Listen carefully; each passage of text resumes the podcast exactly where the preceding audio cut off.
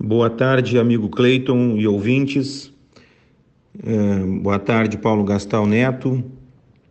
Um prazer mais uma vez estar falando a, essa mesa de debates no Pelotas 13 horas.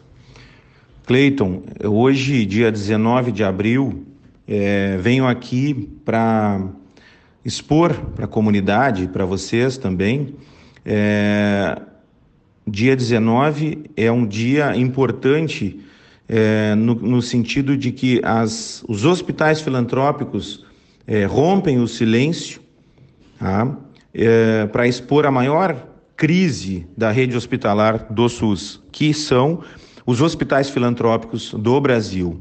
Eles que carregam o SUS, uh, o nosso SUS aí da, da, do nosso país, não são milhares e milhares de atendimentos dia e noite, só que o setor está vivendo uma crise absurda. Gravíssimos problemas financeiros são velhos conhecidos das Santas Casas e hospitais filantrópicos.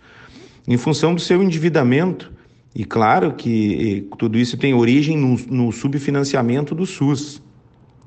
Problemas que culminam nos últimos seis anos no fechamento de 315 hospitais filantrópicos. Já fecharam 315 hospitais. A, situa a situação, porém, se agravou ainda mais com a pandemia, né? Onde elevou a demanda por saúde e os custos, fazendo com que a dívida do setor já chegue a mais de 20 bilhões.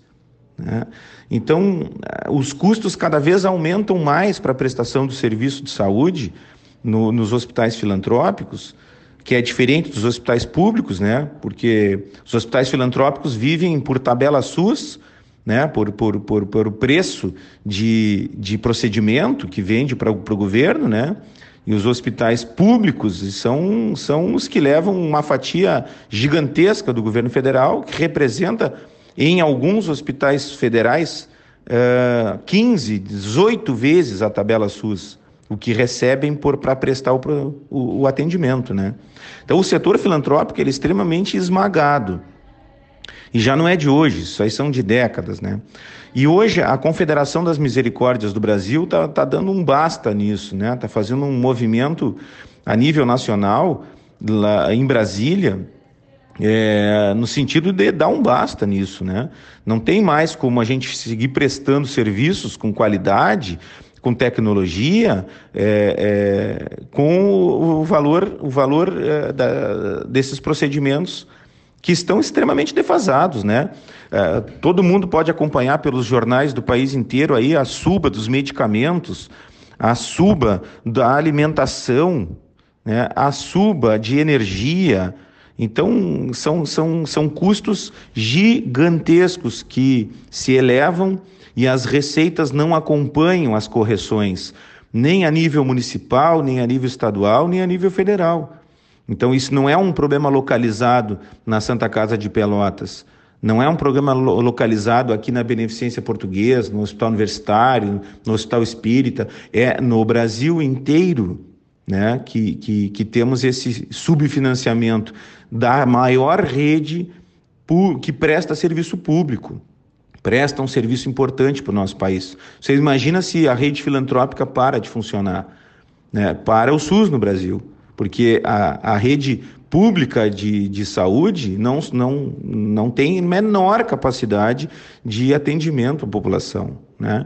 Para ter uma ideia assim do que eu estou falando, é, desde o início do Plano Real, em 94, a tabela SUS e seus incentivos foram reajustados em média de 93,77%, enquanto que o INPC, Índice de Preço ao Consumidor, foi de 636%. Né?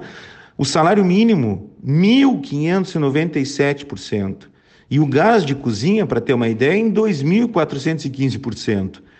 Então, esse descompasso brutal, ele representa num, num, num, valor macro de 10 bilhões, 11 bilhões, 10,9 bilhões, eh, já podemos dizer 11 bilhões ao ano, de desequilíbrio financeiro. Eh, os hospitais vão perdendo a sua capacidade de inovação e perdendo a sua capacidade de manter as exigências é, sanitárias, inclusive. né, frente a esses custos gigantescos. Então, tem que dar um basta nisso. É, a CMB está pleiteando, junto ao governo federal, é, um reequilíbrio aí de 17,2 bilhões anualmente. Que, por que 17 se eu estou falando em, em 10,9 do desequilíbrio? Porque existe uma, um projeto de lei né, é, que está tramitando na, na Câmara de, de Deputados, aonde esse projeto de lei que é da, da, da classe da, da enfermagem, é, que pleiteia é, reajustes no, no, piso, no piso salarial, ele vai impactar nacionalmente em 6,3 bilhões. Então, tu pegas aí 10,9 bilhões, que é de déficit dos hospitais, mais esse acréscimo de custo de 6,3 bilhões do piso da enfermagem, que é justíssimo né, que se pague, é, vai a 17. Né? Então, é urgente que o setor filantrópico seja respeitado, seja reajustado, é, os valores dos serviços que presta.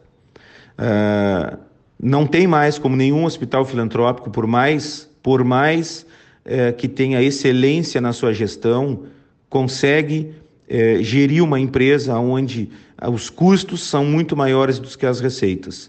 Né? Então, há necessidade urgente é, de ter um reajuste é, urgentíssimo, nem diria urgente, urgente, diria urgentíssimo, de ter um reajuste nessas, nessas remunerações, nas receitas é, do SUS, que são o que carrega o nosso país através da rede filantrópica.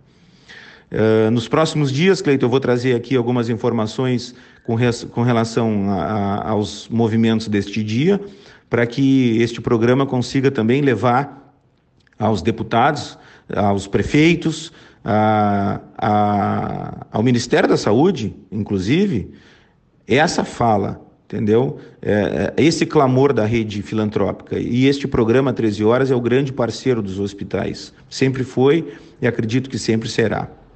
Uh, então, nos próximos dias eu trago mais novidades aqui. Um forte abraço e até logo.